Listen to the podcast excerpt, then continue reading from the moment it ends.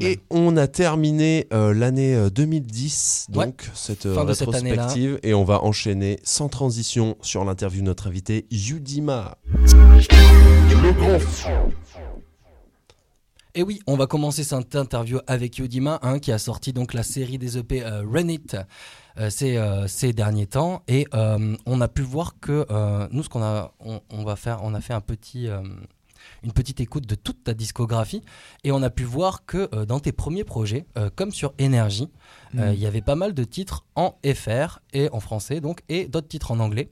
Et on peut voir que donc dans ton dernier projet Run It saison euh, 1 euh, est 100% anglophone. Le saison 2. Est-ce que c'est une part de volonté ou c'est une inspiration Pourquoi le- la disparition du français dans tes Mm. projets? Ouais. Euh, je, je, je voulais euh, faire une chose, aller jusqu'au bout, en fait, du rap carry. J'avais. C'est un, un- comme un rêve un peu de, depuis le début que j'ai commencé, tu vois. Je voulais. euh, c'est comme un défi, si tu veux, pour moi, rapper en carry à la base. C'est un processus en fait que tu as, que as mûri pendant pas mal de projets avant d'arriver du coup Ouais. à, à sa forme finale maintenant là sur les runites. Complètement, ouais. Et je me suis dit, euh, ben, euh, j'ai envie de me challenger, de, de faire un album entièrement en anglais qui, euh, qui me plaise, quoi. Que Ouais. j'ai envie d'écouter, quoi. Euh, av- avant tout, quoi. Et Et oui, donc, je voulais aller au- au- jusqu'au bout de ça, voilà. D'accord, donc c'est pour ça l'abandon du français parce que c'est vrai que tu nous disais que bon voilà tu n'as pas d'origine américaine Non, cachée non, non, non. ou quoi que ce soit. Ouais. Donc tu peux peut-être nous dire déjà mais d'où vient cette maîtrise de l'anglais?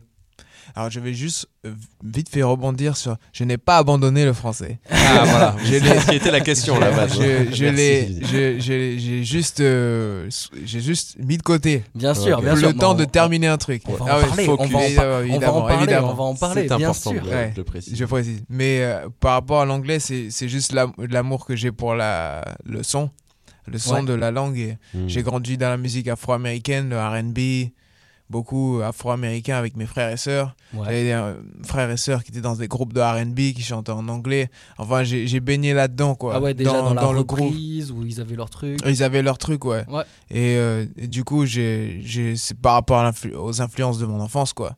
Bah D'accord. ouais. Et tu- et pour moi, ça m'a semblé. euh, Et si tu veux, ça va peut-être choquer, mais en fait, j'ai- j'aimais pas le, trop le rap hein, Ouais, avant. Non, moi, je dansais, moi. d'accord. Moi, j'étais.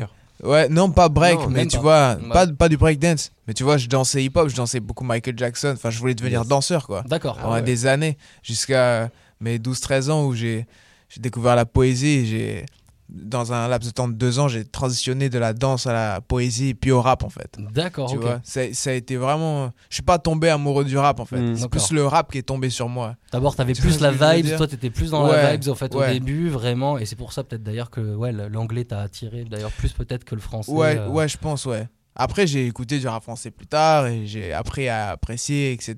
Ouais, ouais. Mais ce que je veux dire par là, c'est que dans mon histoire, euh, voilà quoi. C'est ça, Ça le commence- process quoi. Ça commence par là. Ben, niveau influence, euh, pour, pour enchaîner, on, quand on t'écoute, on pense directement à des grosses pointures comme Kendrick Lamar ou euh, notamment Talib Kweli. D'accord. Hmm. Euh, Est-ce que tu peux nous parler de Ah. ceux qui t'ont influencé tant au niveau américain que, que français? Ouais.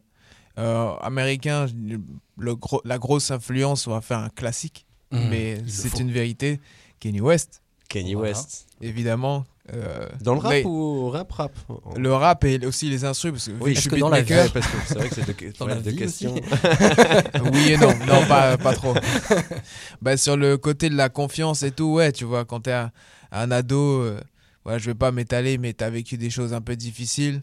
T'as euh, un mec comme Kenny West, euh, tu kiffes son son, et il est là plein de confiance, tu vois, Oui. rempli de Mm. confiance, tu le vois, il rappe, il vit, tu vois ce que je veux dire?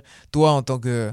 Dans, dans ce contexte-là, tu ne peux que être inspiré, en fait, Mm. tu vois. Ça ne peut que t'inspirer à, à quelque chose. euh, à t'affirmer, tu vois, à surmonter, quoi. Ouais, En tout cas, c'est c'est le côté, je pense, que Kenny West a apporté à beaucoup de gens de, de mon âge. Les gens se posent la question, peut-être aujourd'hui, mais voilà, au moins comme ça, ceux, ceux qui se posent des questions sur Kenny West et qui se demandent qu'est-ce qui se passe, parce que oui, il est bizarre aujourd'hui, effectivement, mais en tout cas, voilà, il n'a pas toujours été comme ça. Il, y a des, il a représenté quelque chose, je pense, pour, euh, pour beaucoup de monde. Et puis, ça a été aussi celui qui a. qui. euh, qui a pas forcément fait de gangsta rap Ouais, ouais, ouais, c'était En quelque fait, chose qui donc il pas, a, euh, il a, c'est lui qui a créé l'ouverture Hmm.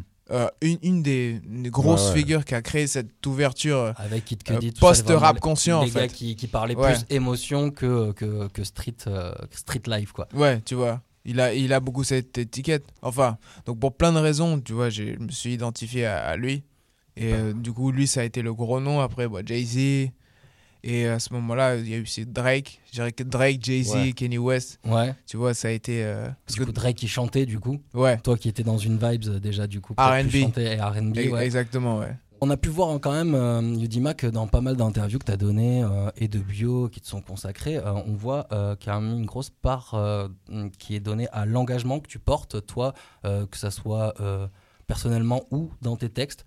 Comment tu transmets ça au niveau de ta musique et comment tu résumerais un petit peu ton message global au travers de ta musique pour les non-anglophones? Je, dirais que le message de la musique, c'est de.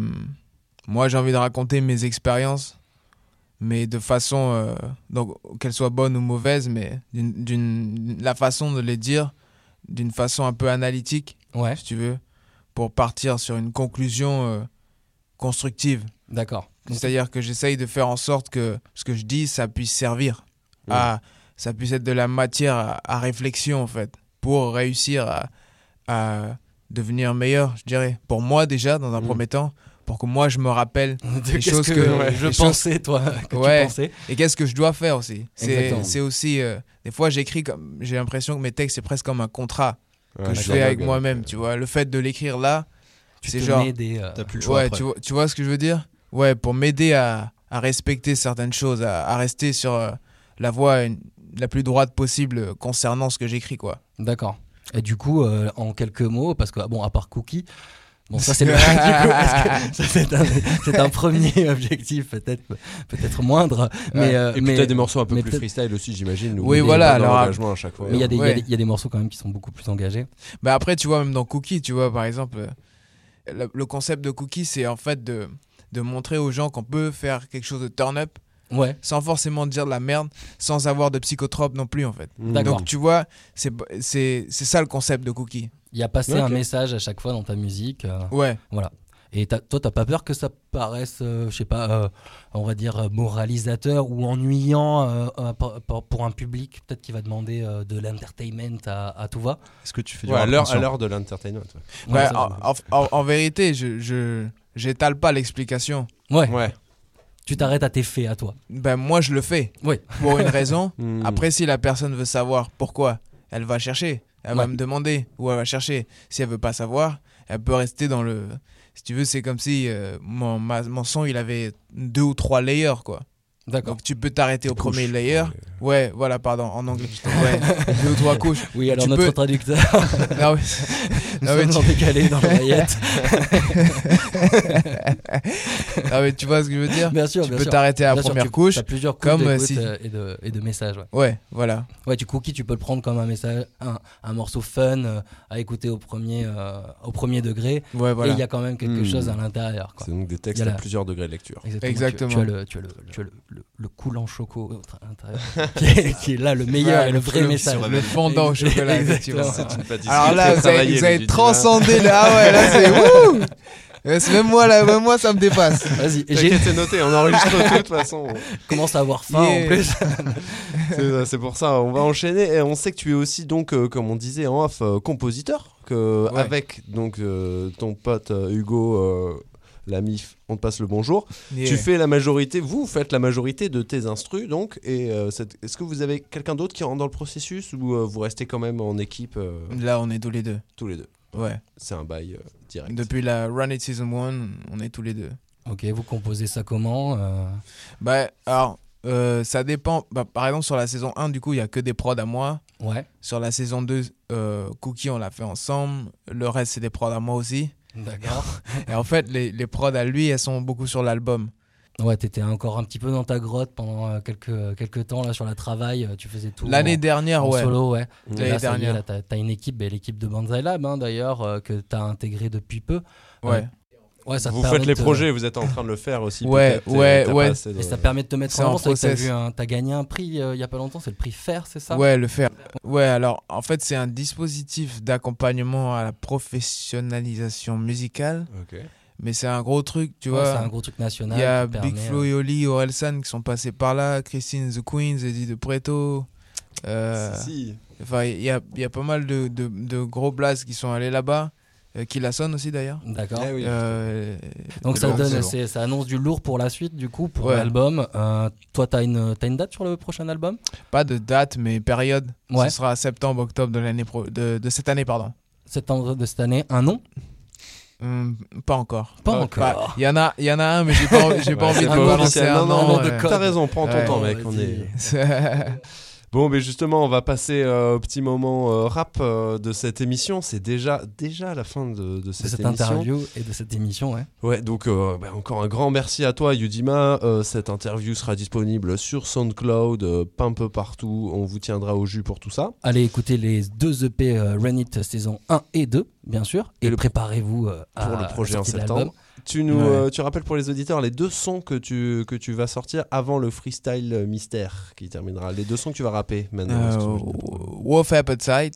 Ouais. Et Sleep. Wolf Appetit et Et, euh, c'est- c'est c'est l'expression. Du coup, c'est je voulais jouer avec l'expression française. Ah d'accord. Ah, la oui. fin de loup. D'accord, c'est ouais. Et je me suis dit, tiens, je prends l'expression française, je le fais en carré. Wolf Wolf Appetite. Appetite. Et Sleep. Sleep, ok. Ça va. Que super, et ça sera l'interview mystère après. Allez, ne c'est vous parti. endormez pas sur le grand feat, c'est C'est parti. Yudima dans le grand fit. Yeah, yeah.